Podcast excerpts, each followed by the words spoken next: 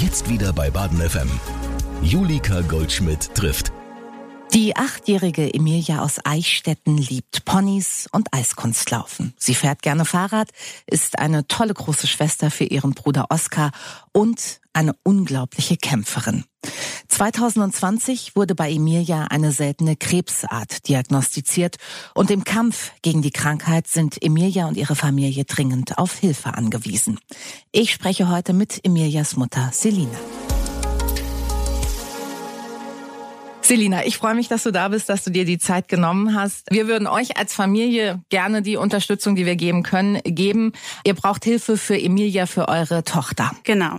Emilia hat 2020 eine Diagnose bekommen und seitdem ist bei euch wahrscheinlich nichts mehr, wie es war. Genau, also April letztes Jahr. Ja, relativ unspektakulär, diffuse Beinschmerzen, schlapp, mal ein bisschen Fieber gehabt. Mhm. Ähm, hat sich innerhalb von ein paar Tagen, muss ich zum Glück sagen, dann als der Albtraum letztendlich rausgestellt. Also sie hatten Neuroblastom, bereits metastasiertes Neuroblastom ähm, wurde mhm. festgestellt. Mhm. Das ist ein Tumor, oder? Genau, eine Tumorerkrankung. Okay. Ähm, Neuroblastom aus Nervenzellen entspringend. Also die, die Grundzellen sind Nervenzellen. Mhm. Deshalb kann es auch überall im Körper auftreten, weil wir überall Nerven ja. haben. Also es ist nichts im Gehirn, nichts im, in der, ähm, im ja. Wirbelkanal, sondern es war ähm, bei ihr, der Primärtumor war im, im Bauchraum einfach, mhm. ähm, der keine Probleme gemacht hat, was eigentlich immer bei dieser Erkrankung so ist. Also meistens sind es dann erst die späteren Symptome. In ihrem Fall war es jetzt ähm, Knochenschmerzen, weil mhm. Knochenmark und Knochen bereits ähm, befallen war okay. zu dem Zeitpunkt. Also das heißt besonders tückisch, dass der Ursprungstumor eigentlich keine Probleme macht. Ja, also sehr, sehr oft bei dieser okay. Diagnose so. Ähm, ja, im Nachhinein natürlich stelle ich mir immer wieder die Frage, die Bauchschmerzen, die sie immer mal wieder hatte. Ja. Die aber jedes Kind halt immer die mal halt wieder jedes hat. jedes Kind ne? hat, aber vielleicht war auch da einfach, äh, ja, war dann doch was, das ist schon eine Frage, die ich mir immer wieder stelle, ähm, ob wir es vielleicht hätten früher merken können, wenn wir da einfach mal einen Ultraschall mhm. machen hätten lassen beim Kinderarzt. Ähm, ja, aber wie du sagst, es hat jedes also, Kind andauernd. Ja, ja, eben Kindergarten. Na klar. Und ähm, ja, dann ist mal was nicht so cool im Kindergarten ja. oder in der Schule und dann ja sind Bauchschmerzen mal ganz schnell. Oft reicht eine ja. zu kalte Milch. Also das ist meine Erfahrung. Ja, ja. genau. Ähm, genau. Und also es ging dann ja wirklich zum Glück sehr schnell mit der Diagnosestellung ähm, und auch dann alles direkt. Also es, ich weiß es noch genau, es war ein Mittwochnachmittag, wo wir beim Kinderarzt waren, wegen diesen Beinschmerzen, mhm. einfach schlapp und ja, so ein bisschen Fieber immer mal wieder mhm. ähm, und ja, Wachstumsschmerzen hat sie auch die Jahre zuvor immer mal wieder gehabt, ja. Also ja. auch jetzt nichts ganz Außergewöhnliches, sage ich jetzt mal. Und dann aber haben wir Blut abnehmen lassen beim Kinderarzt und dann sind wir nach Hause gefahren, eigentlich mit, mit dem Auftrag, wir sollen es jetzt noch ein paar Tage beobachten und wenn es gar nicht geht, dann müssen wir weiter gucken. Ja. ja.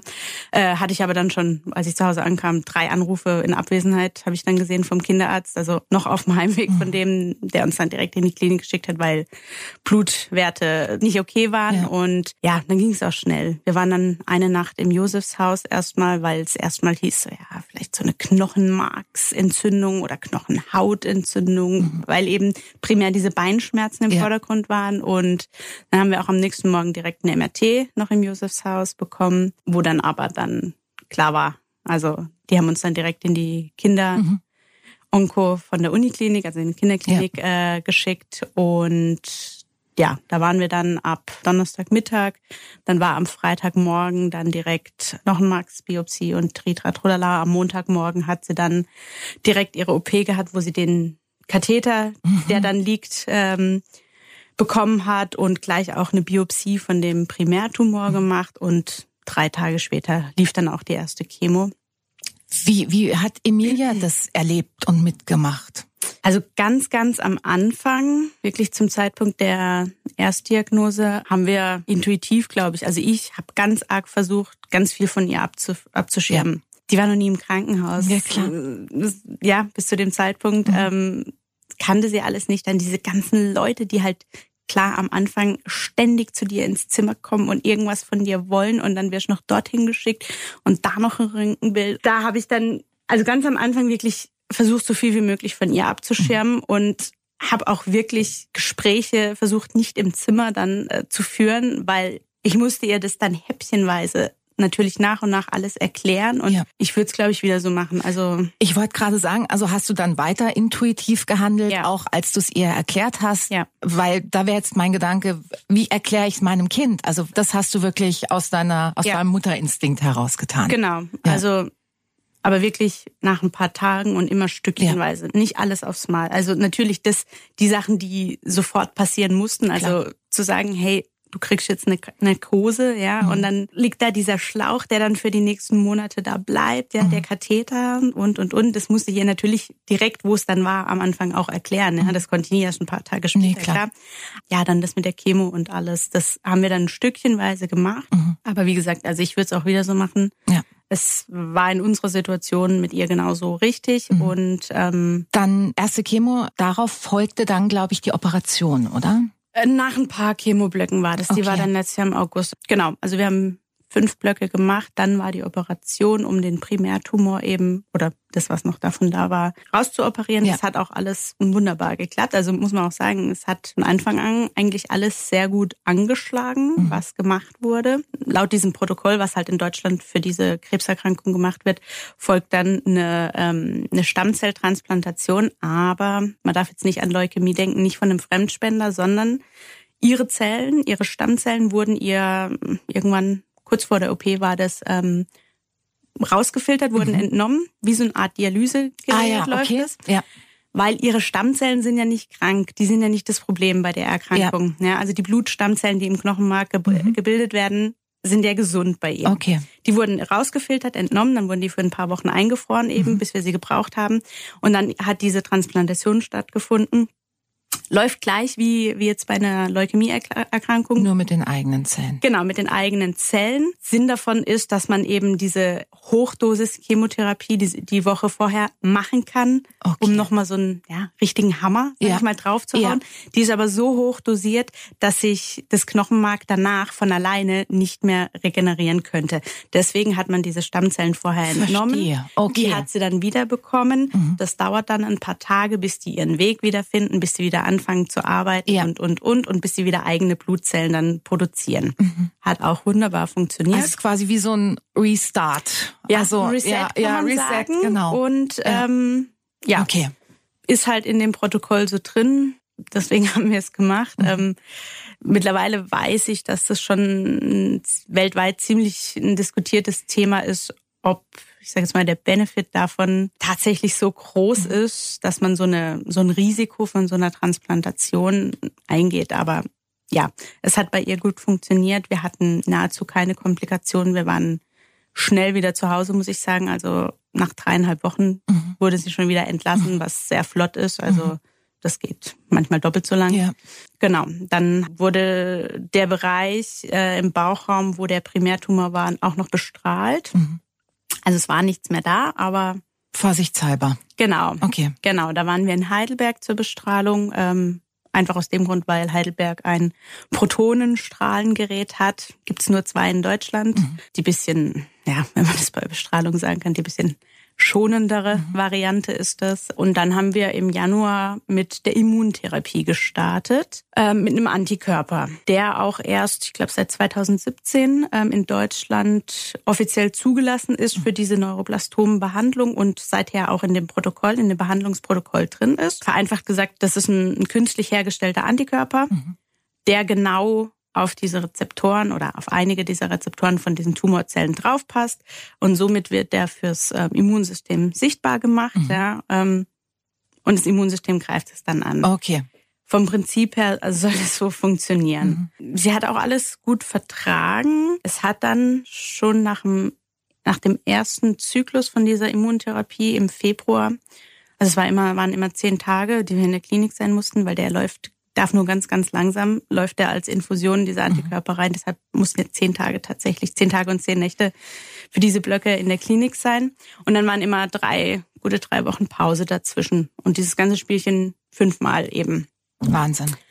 Ähm, und in den Pausen dann, in diesen drei Wochen, schon nach dem ersten Block, hat es angefangen, dass, dass ihr plötzlich ihr Arm wehgetan hat. Und das sie also wirklich so wehgetan, dass sie ihn nicht mehr bewegen mhm. konnte. Und sie hatte dann auch Fieber. Ja. Springen da sofort die Alarmglocken dann an mit der Vorgeschichte oder? Jetzt im Nachhinein weiß ich bei mir, ja. Mhm. Leider hatte ich recht. Mhm. Ähm, und dann muss ich sagen, ging letztendlich die ganze Katastrophe eigentlich erst richtig los. Es wurde dann, Blutwerte sind okay, ähm, Ah, muss ich dazu sagen, ähm, bei der Erkrankung, bei dem Neuroblastom, die Tumorzellen produzieren Stoffe, die im Urin nachweisbar sind. Mhm.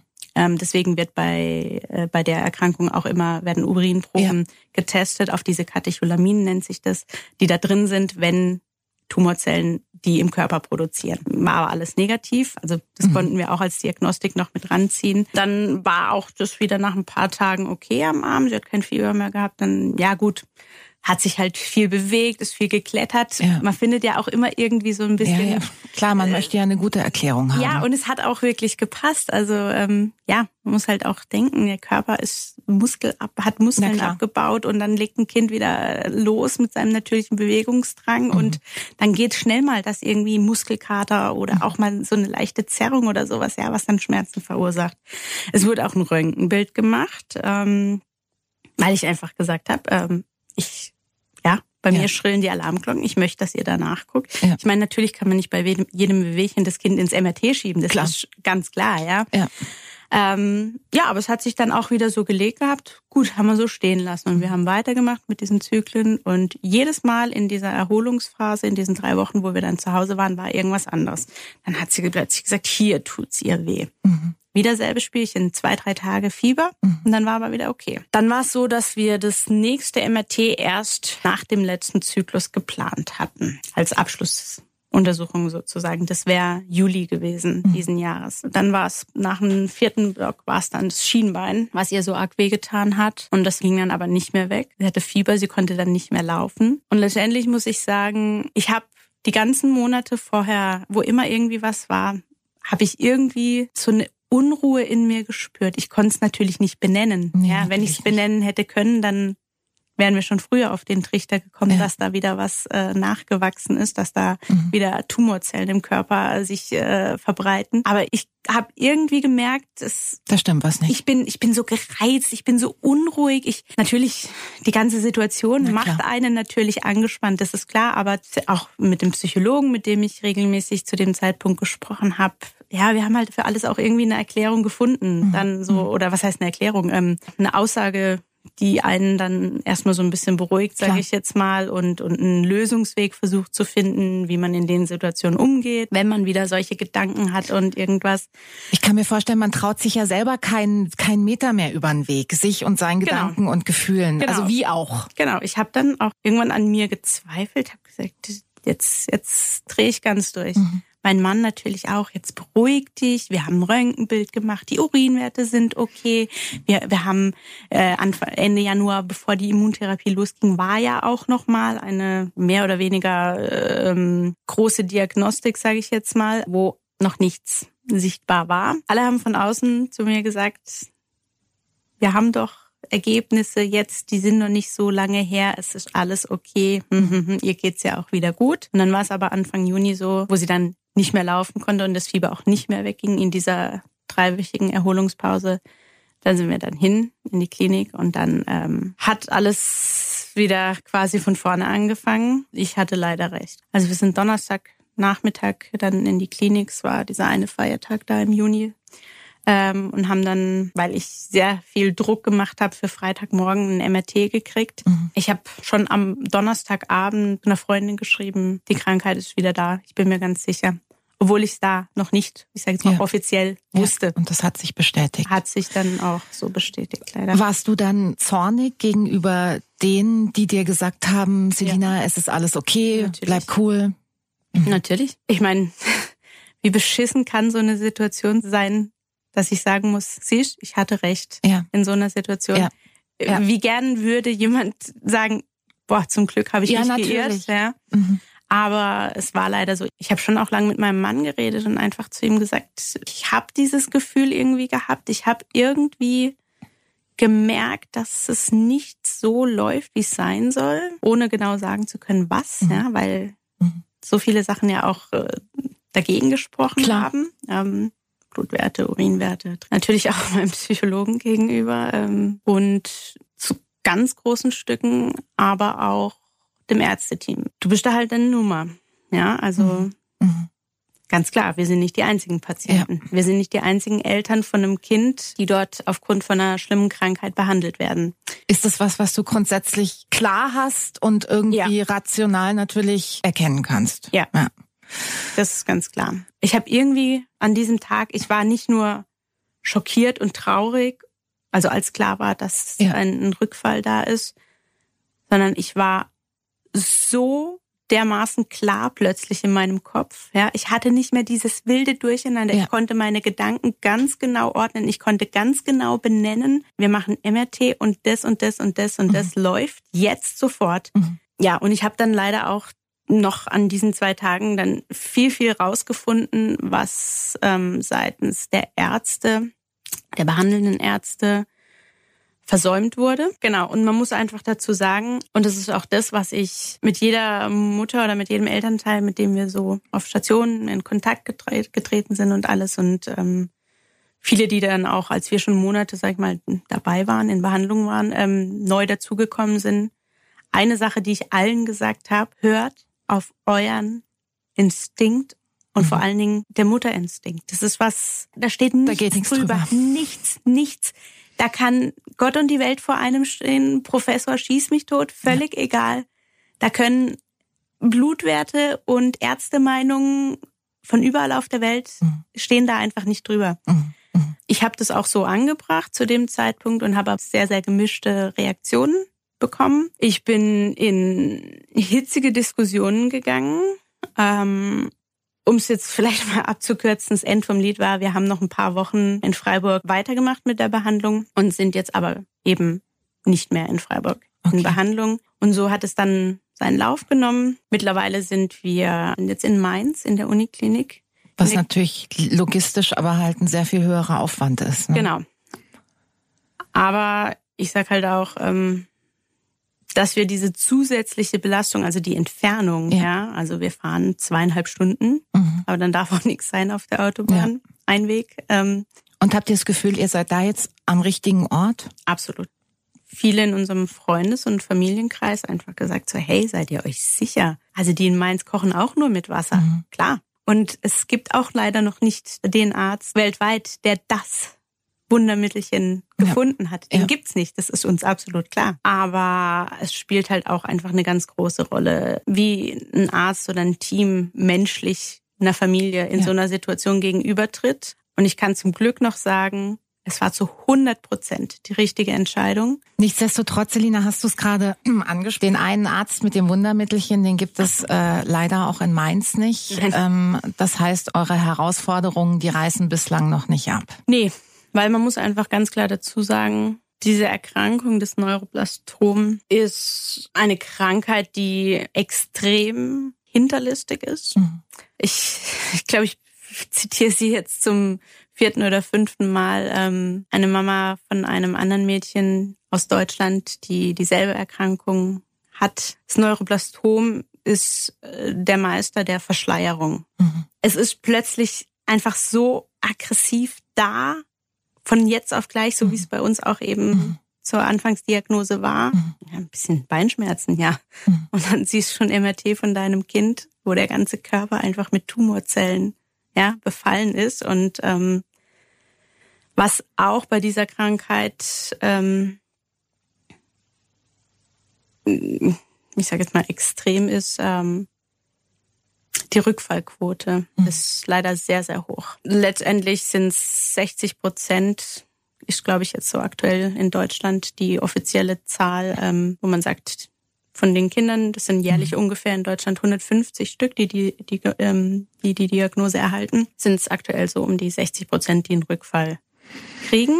Und mein absolutes ähm, Hasswort, die Prognose. Mhm. Mich interessieren keine Zahlen aus der Vergangenheit, ja. sondern Kein Mensch auf dieser Welt weiß, ob es nicht bei Kind XY. Wir wissen nicht, wie es ausgeht. Ja. Es weiß keiner. Und mich auf Zahlen aus der Vergangenheit irgendwie zu verlassen, also weder im positiven, aber auch im, ja. im negativen Sinn. Schön, wenn man sagt, ja, das hat eine 90-prozentige Heilungschance. Wenn du aber bei den 10 Prozent ja, bist, bringt dir die 90 nichts. nichts. Und so haben wir das von Anfang an, mein Mann und ich, auch gehandhabt, dass wir gesagt haben, es sind Zahlen. Und ja. das ist einfach auch so ein bisschen, die werden über Jahrzehnte lang gesammelt, solche Prognosen, die da ausgerechnet werden, ja.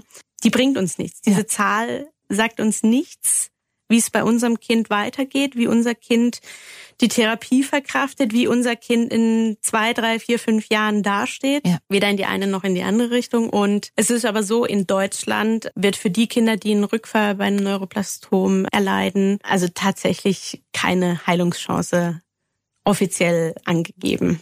Aber was man einfach sagen muss, das ist weltweit, das, also generell Kinderonkologie und Forschungsgelder, die zur Verfügung stehen, ist eine Schweinerei. Das Neuroplastrom, es sind zum Glück nur 150 Kinder jährlich ja. in Deutschland. Das ist nicht viel, wenn du es jetzt zum Beispiel mit Leukämieerkrankung vergleichst. Das ist eine viel, viel größere Zahl. Das ja? heißt, da gibt es äh, ein höheres Interesse, in Anführungsstrichen, zu forschen. Genau, ich sage jetzt mal so. Und generell bei der Forschung muss man sich einfach immer wieder vor Augen halten. Da stehen Pharmakonzerne hinten dran, da stehen Sponsoren hinten dran, die die, die Forschung mit ihren Geldern ja auch erst möglich machen. Ja. Wenn aber jemand da keinen Benefit für sich sieht, Geld reinzustecken, um in die und die Richtung bei der und der Erkrankung zu erforschen, dann macht das nicht. Ist mhm. kein Geld vorhanden, finden keine Forschung ja. statt oder nur wenige. Ja. Und das ist also gen generell Kinderonkologie, mhm. ja, Problem. Und dann halt bei diesen seltenen ja. Erkrankungen, ich meine, es gibt noch, noch seltenere ja. Krebserkrankungen bei Kindern. Ja, da sieht's dann wahrscheinlich noch schlechter aus, gehe ich jetzt mal das, mhm. davon aus. Mhm. Ähm, da ist dann halt einfach, also da tut sich einfach über ganz, ganz viele Jahre so gut wie nichts. Mhm. Ja, weil ich meine, Studien, die gemacht werden, das ist ja ein, das ist, man macht ja nicht innerhalb von ein paar Tagen bereitet man eine Studie vor und dann läuft die ein Jahr und dann wertet man sie aus und dann hat sich das Thema erledigt und man hat die Ergebnisse da. Klar. Das sind ja Jahre, was ja. eine Studie frisst, ja, an ja. Vorbereitungszeit, Durchführung, äh, Auswertung und und und. Ja. Aber diese Zeit haben Kinder, die jetzt krank sind, haben die nicht, ja. Also das ist ein weltweites Problem, mhm. dass einfach so so so so viel Geld auf der Welt, ich sag jetzt mal, zur Verfügung steht oder bereitgestellt wird für die verschiedensten Sachen. Und ein Thema, Kinder, gerade in der Medizin, geht da so unter. Dadurch, dass ich viele Kontakte auch in die USA zu anderen Familien habe, da gibt es den Slogan More Than Four. Gerade bei Instagram kann man auch mit Hashtag More Than Four, wenn man das mal eingibt, ähm, findet man auch viel. In den USA ist zum Beispiel tatsächlich so, da gehen nur vier Prozent von allen Forschungsgeldern, was für die Medizin zur Verfügung mhm. steht für die Kinderonkologie, gehen da rein. Und sie fordern halt more than four. Ja. Weiß nicht, wie es in Deutschland, wie viel Prozent ja. es da sind, kann ich keine Zahl dazu sagen, weiß ja. ich nicht, aber ähm, viel mehr wird es auch nicht sein. Also kann ich mir nicht vorstellen. Dann werden wir einfach weiter. Mhm. Ja. Mhm. Wie geht's für euch denn jetzt weiter, Selina? Was sind für euch nächste Schritte? Die Zeit ist unser allergrößter Gegner. Mhm. Also wir können keine langen Pläne jetzt machen. Es gibt keinen Protokoll, sag ich jetzt Und mal. Und kein Masterplan dafür, wie es weitergeht. Es ist ganz individuell und offen. Könnte es aber sein, dass Emilia jetzt hier in Mainz in Deutschland in einem Zustand entlassen werden kann, der gut ist? Oder ist es jetzt mit deutschen Behandlungsmöglichkeiten unwahrscheinlich? Es ist alles möglich. Alles ist möglich. Es ist von Worst Case bis alles super. Alles, alles möglich. möglich. Also zum Zeitpunkt des Rückfalls ist alles ein Experiment. Mhm. Und ihr möchtet, so wie alle Eltern das tun würden, nichts unversucht lassen Richtig. und ähm, bereitet euch quasi schon mal auch auf einen nächsten Schritt vor, der noch eine Möglichkeit sein könnte und der dann wirklich außerhalb Deutschlands stattfinden müsste. Ganz klar. Das ist auch ein Grund, warum wir heute reden. Das ist eine ich habe jetzt USA gelesen, eine, eine sehr, sehr teure Behandlung in den USA, die schon gute Erfolge bei dieser Krebsart erzielt hat? Wie gesagt, es ist sehr, sehr komplex. Wenn man sich da jetzt nicht ausgiebig mit beschäftigt, ja. ist es sehr, sehr schwer auch zu verstehen und nachzuvollziehen. Also wir haben auch oft schon die Frage bekommen, ja, hä, wieso? äh, Deutschland ist doch medizinisch äh, Vorreiter in mhm. vielen Bereichen und sowas. Wie kann das sein? Und, mhm. und die Krankenkasse und ja. die zahlt doch so viel. Aber wie gesagt, also es ist wirklich äh, ein ganz, ganz schwieriges Thema. Ähm, klar, die USA ist eine Adresse, die für uns zu irgendeinem Zeitpunkt und auch sehr plötzlich ein Thema sein könnte. Mhm. Ich gebe jetzt mal ein Szenario vor. Wir machen jetzt diese Bestrahlung und die Chemo, die jetzt noch, die wir jetzt auch schon einen Block gemacht haben, was noch ein zweiter Block folgt. Dann wird wieder Diagnostik gemacht und dann ähm, haben wir uns weder vorwärts noch rückwärts bewegt, mhm. beispielsweise. Ja. Das heißt, wir können nicht so weitermachen, weil das ja. hat ja offensichtlich Nichts nicht gebracht. den mhm. erhofften Erfolg mhm. gebracht. Mhm. Mhm. Das heißt, muss was anderes her. Und man muss natürlich auch dazu sagen, ich kann jetzt nicht fünf, sechs, sieben Sachen nacheinander einfach mal ausprobieren, weil das ist ein Körper. Absolut. Der okay. steckt dann irgendwann steckt der das alles nicht mehr so gut ja. weg, ja? ja? Und da kann ich nicht noch zehn weitere Chemos ausprobieren, mhm. ja, sag ich jetzt mal, mhm. wenn andere zehn davor nichts gebracht ja. haben. Man muss da ganz, ganz, ganz selektiv überlegen, was als nächster Schritt gemacht wird, mhm. ja. Weil man, es ist, es ist ein Balanceakt, ja. Mhm. Dann probierst du was aus und dann steigen plötzlich die Nieren aus, weil das ganze, dieses ganze ja. Gift nicht mehr erschaffen, ja. rauszufiltern, ja? ja. Das sind, und das sind einfach Sachen, also, Deswegen sage ich auch, die Zeit ist unser absoluter größter Gegner. Ja? Also mhm. wir müssen einfach für den Fall vorbereitet sein, wenn es heißt, so, wir sind uns einig, eigentlich müsste man jetzt das und das machen. Haben wir hier nicht. Können wir hier nicht machen, ist in Deutschland nicht zugelassen. Ist nicht zugelassen, das ist der Punkt. Okay. Genau. Also ist, um das jetzt mal konkret zu machen, in unserem Fall geht es um einen neuen Antikörper. Mhm. Der, der ist mittlerweile seit, ich glaube, März diesen Jahres in den USA ist er offiziell zugelassen. Mhm. Vorher war er auch nur in Studien möglich. Ja. Und in Deutschland ist es so, dass dieser Antikörper jetzt seit Juni mhm in Mainz in der Studie okay. läuft. Okay. Als erstes Klinikum in Deutschland mhm. ist das so. Es sollen noch zwei, drei folgen, die sind aber noch in den, in den Startlöchern, sage ich mhm. jetzt mal. Studie heißt aber, ähm, Du musst da reinkommen. Also es ist genau. keine, keine. Ähm genau, da gibt's Vorgaben. Okay. Es gibt eine ganz lange Liste, was du erfüllen musst, ja. um an der Studie teilzunehmen. Ja. Es gibt aber auch eine ganz lange Liste, die dich ausschließen. Genau. Die dich ausschließen. Dass wenn du das und das hast, ja. wenn bei dir das und das vorliegt, dann okay. kannst du nicht in der Studie teilnehmen. Mhm. Ähm, was es für uns schon mal sehr schwierig macht, sage mhm. ich jetzt mal. Ähm, zum jetzigen Zeitpunkt wäre zum Beispiel das nicht möglich, diesen Antikörper in Mainz zu bekommen. Weil Emilia einfach gewisse Kriterien quasi nicht erfüllt aufgrund ihrer Krankheitsgeschichte. Genau, um es jetzt vereinfacht zu ja. sagen, kann man so sagen. Ja. Im Moment passt sie von den Anforderungen, ja. sage ich jetzt mal, ja. da nicht rein. Okay. Das kann in vier Wochen auch schon an, wieder anders kann sein. Kann anders aussehen. Das ist halt. Und mhm. das ist genau das Problem, was wir einfach haben. Wenn es dann heißt, ja, nee, sorry, wir können euch leider nicht in die Studie aufnehmen. Das Medikament, das musst du mal geben.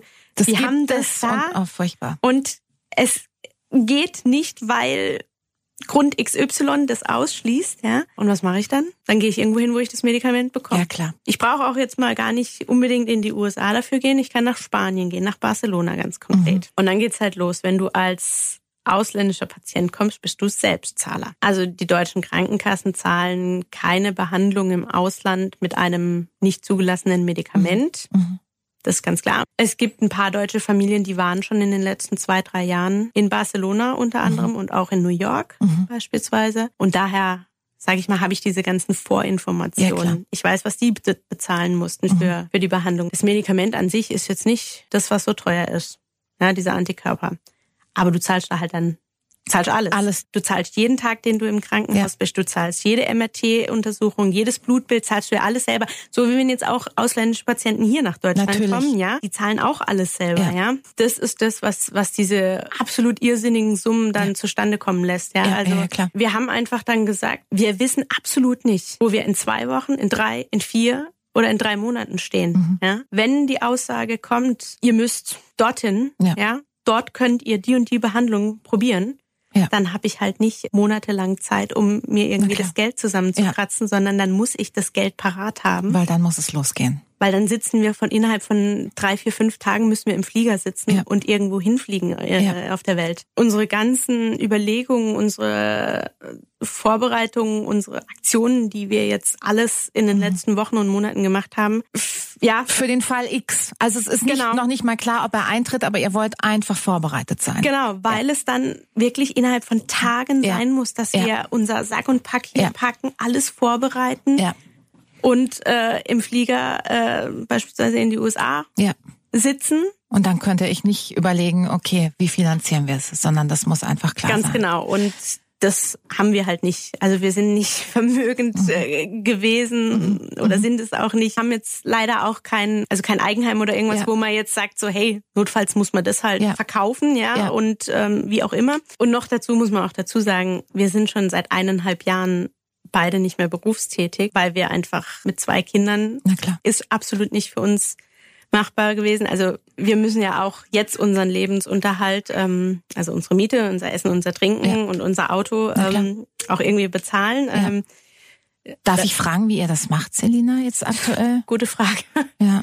Ich kann, also ich muss dir ganz ehrlich sagen, bis zu dem Zeitpunkt, als wir einen Spendenaufruf gestartet Mhm. haben, ist eine spannende Frage, wie wir Monat für Monat das irgendwie geschafft haben. Mhm. Ich kann es dir rückwirkend nicht, nicht mehr genau sagen. Irgendwie hat es geklappt. Also Mhm. ich meine, klar, wir haben natürlich alles, was wir irgendwie Rücklagen, bisschen übertrieben gesagt, Mhm. weil wir sind beides Physiotherapeuten und also wir haben jetzt nicht irgendwie die Millionchen Ja. auf dem Sparbuch liegen gehabt. Das war einfach nicht so. Ja. Wir hatten einen Bausparvertrag, in dem wir ein paar Jahre was eingezahlt hatten.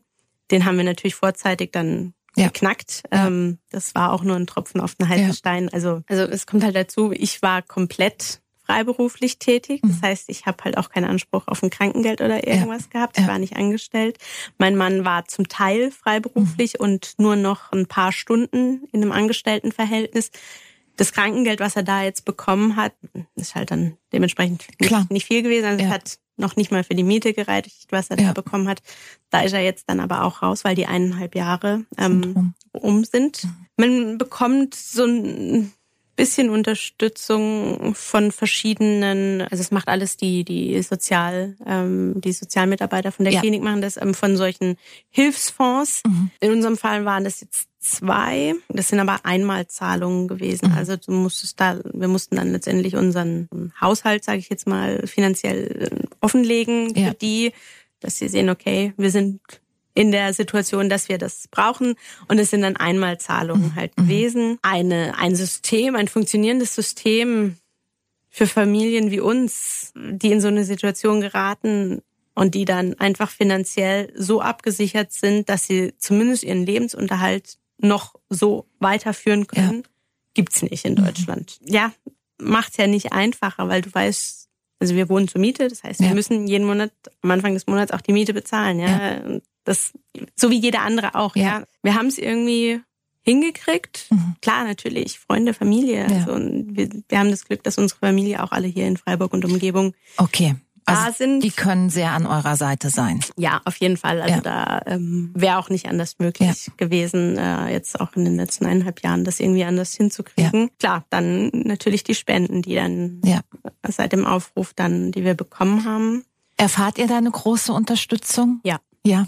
Also das kann ich ganz klar sagen. Ich hatte an, anfangs schon meine Bedenken, weil ich meine, wir sprechen hier nicht von ein paar tausend Euro, sondern ich sage jetzt mal, die Hausnummer, die, die wir so im Kopf haben, die liegt bei über 300.000 Euro. Ja. Und die haben wir als Information von den anderen Familien, die in den letzten zwei Jahren ähm, in Barcelona zum Beispiel waren Ja. oder USA, in Ja. New York. Da wissen wir, was die bezahlt haben. Ja. Günstiger wird's mit Sicherheit nach zwei Jahren nicht geworden sein. Also haben wir uns für uns, mein Mann und ich, einfach gesagt, okay, also wenn wir in die Situation kommen, mit Minimum 300.000 müssen wir rechnen. Also Mhm. eher eigentlich, Mehr. ja, also letztendlich muss man sagen, ich denke mal, eine halbe Million ist absolut realistisch, ja, Mhm. weil du einfach, ja, bedenken musst, es wird nicht günstiger, so wie alles andere auch, ja. Zwei Jahre ist eine lange Zeit, was das angeht, so Ja. eine Preisentwicklung und da Ja. macht es auch vor solchen Behandlungen nicht halt. Mhm. Mhm. Ähm, und das war ja so eine Hausnummer, wo ich schon gedacht habe, so äh, pff, Ist das überhaupt zu Ist schaffen? es ja, ja, klar. Also ich glaube auch, dass Ja. man, wenn man vor diesem Berg steht, erstmal denkt, das, das geht nicht. ja, Ja. Weil ich meine, ich habe auch schon oftmals in meinem Leben Spenden für die verschiedensten ja. Sachen gemacht. Und dann ist es halt ein kleinerer Betrag. Ja, fünf, ja. zehn, zwanzig, fünfzig, hundert Euro, sowas mal. Genau, ja, aber genau. halt, ähm, wenn du dann so eine Zahl im Kopf hast von drei, vier, fünfhunderttausend Euro. Mhm. Aber der gute alte Spruch, Kleinvieh macht auch Mist. Richtig. Und der zieht halt, ne? muss ich auch sagen. Also wir haben ja verschiedene ähm, äh, Spendenmöglichkeit ähm, mhm. bei uns angegeben, also von PayPal-Zahlungen ja. bis normale Überweisungen. Überweisung. Ja als auch, wenn, wenn Leute ab einem größeren Betrag eine Spendenquittung ja. wollen, hat uns ja die Matthias Ginter Stiftung mhm. zum Glück unterstützt. Wenn ich mir das angucke, weil du jetzt gesagt hast, Kleinvieh macht auch ja. Mist, das ist wirklich der Großteil gewesen. Mhm. Und das war halt über PayPal, war das meiste. Ja klar, das ja. geht halt auch schnell. Es geht schnell, es haben super unkompliziert. Viele du kannst Leute vom Handy aus machen. Genau. Die Hürde ist niedrig. Genau. Du brauchst keine Bankverbindung und du brauchst keinen TAN-Generator oder wie auch immer, mhm. um da irgendwas einzugeben. Und 10, 20 mhm. Euro, die absolute Mehrheit. Und da muss ja. man sich mal überlegen, wie viele Leute das dann jetzt schon einfach auch gewesen sind. Ja, ja zum. Glück. Also es ist jetzt nicht so, dass ähm, da irgendwie große Firmen Firmen, also die gibt's auch, absolut, die sind auch dabei, aber... Ihr habt jetzt keinen großen Sponsor sozusagen. Haben, nein, wir haben jetzt keinen großen Sponsor gefunden, der gesagt hat, na ja, wie viel braucht ihr? Zwei, mhm. drei, vierhunderttausend? Ja, kein Problem. Ja. Natürlich, das ja, habe ja. ich, das gebe ich euch, ja. Mhm, mh. So ist nicht. Also, was ich damit sagen will, wirklich viele, viele, viele Leute, womöglich die selber jetzt nicht die Millionchen ja. auf dem Konto haben, die dann trotzdem was abgegeben haben. Also wie gesagt, fünf Euro, mhm. 10 Euro, 20 Euro, natürlich auch größere Beträge ja. sind auch dabei. Aber das war schon wirklich, auch jetzt noch, also es läuft ja, ja auch noch, ist äh, der Großteil. Und ähm, ja, so wie du sagst, es, es bedarf nicht unbedingt immer den großen Reichen, äh, den man braucht, ja. um äh, sowas äh, möglich zu machen. Wenn jeder, der dazu bereit ist und der möchte und der die Möglichkeiten auch hat, da und sagt, hey, ich möchte helfen, einfach was Kleines tut, dann ist es einfach in der Summe immens, was ja. da dann dabei rauskommt. Und da sind wir sehr dankbar dafür natürlich. Ich wollte gerade sagen, das ist ja wirklich bei allem, was ihr gerade durchmachen müsst, dann wahrscheinlich hoffentlich ein gutes Gefühl, oder? Absolut, absolut. Also ich habe ein ganz großes Problem damit, dass ich nicht jedem irgendwie Danke sagen kann. Ich glaube nicht, dass es irgendjemand von euch erwartet. Das glaube ich auch nicht, aber den Anspruch, das merke ich immer wieder, so alle paar Tage denke ich mir wieder so, manche, da habe ich ja nicht mal einen Namen dazu, ja. ja. Und es ist, es ist unmöglich. Ich kann, also Natürlich. Außer so ein, so ein allgemeines Danke über Social Media oder ja. wie auch immer. Ja. Und das, das ist, da habe ich so ein bisschen so einen innerlichen Konflikt mit mir. Ähm, mhm. mhm. Ja, dass man sich da nicht, ja, normalerweise, wenn man jetzt irgendwie was geschenkt kriegt oder sowas, ja dann klar. bedankt man sich ja. oder schreibt ein Kärtchen ja. oder schreibt eine WhatsApp, wenn man ihn so persönlich kennt oder Na so klar. irgendwas. Aber das ist einfach in dem Ausmaß absolut klar. nicht machbar gewesen. Zum Glück. Ja. Das bedeutet ja, dass viele Leute sich wirklich schon quasi eurem Aufruf, ähm, irgendwie eurem Aufruf gefolgt sind. Selina, du hast gerade gesagt, es gibt durchaus auch noch die Hoffnung, dass Emilia in Mainz in diese Studie kommt. Das ist nicht ausgeschlossen. Nein, nicht ausgeschlossen. Ähm, ich könnte mir vorstellen, gibt Leute, die denken kritisch, ähm, was passiert mit dem Geld, wenn ihr es im hoffentlich guten Fall gar nicht braucht? Genau, also das haben mein Mann und ich uns natürlich als aller allererstes überlegt und haben das auch direkt auf unsere Homepage, mhm. die wir für Emilia errichten lassen haben, mit draufgenommen haben. Da haben wir uns lang Gedanken darüber gemacht. Sollten wir das Geld in den nächsten Monaten, in Klammern Jahren, ja. weil du weißt nie, ja, ja. Ähm, nicht brauchen, worüber wir natürlich sehr glücklich wären, keine Frage. Dann haben wir uns dazu entschieden, dass wir einen Teil auf jeden Fall für das Elternhaus, mhm. einmal in Freiburg, mhm. aber jetzt aufgrund unseres Wechsels auch für das Elternhaus in Mainz mhm. spenden möchten. Das sind wichtige Orte, oder? Total. Ja. Ähm, nicht wegzudenken, Organisationen, Menschen, die da arbeiten, ohne die man noch mehr aufgeschmissen mhm. wäre, als man es eh schon in dieser Situation einfach ist. Mhm. mhm. Das ist ein Teil, was wir auf jeden Fall machen möchten. Und ein ganz, ganz, ganz, ganz für uns wichtiger Bestandteil ist, dass wir für, ich sage jetzt mal, den Ausbau weiß nicht, ob das, das richtige Wort ist, weil es gibt da noch nicht wirklich viel, den Bereich drumherum, um die, ich sage jetzt mal, um die konventionelle Krebstherapie mhm. bei Kindern dass wir den ausbauen wollen oder mhm. dass wir den erschaffen wollen, weil eigentlich gibt's den nicht. Mhm. Also ich spreche von einem ganzheitlichen Therapiekonzept. Mhm. Denn natürlich brauchen wir die ganzen Behandlungen, die Chemotherapie, die Bestrahlung, Immuntherapie, alles, was in der Klinik eben läuft.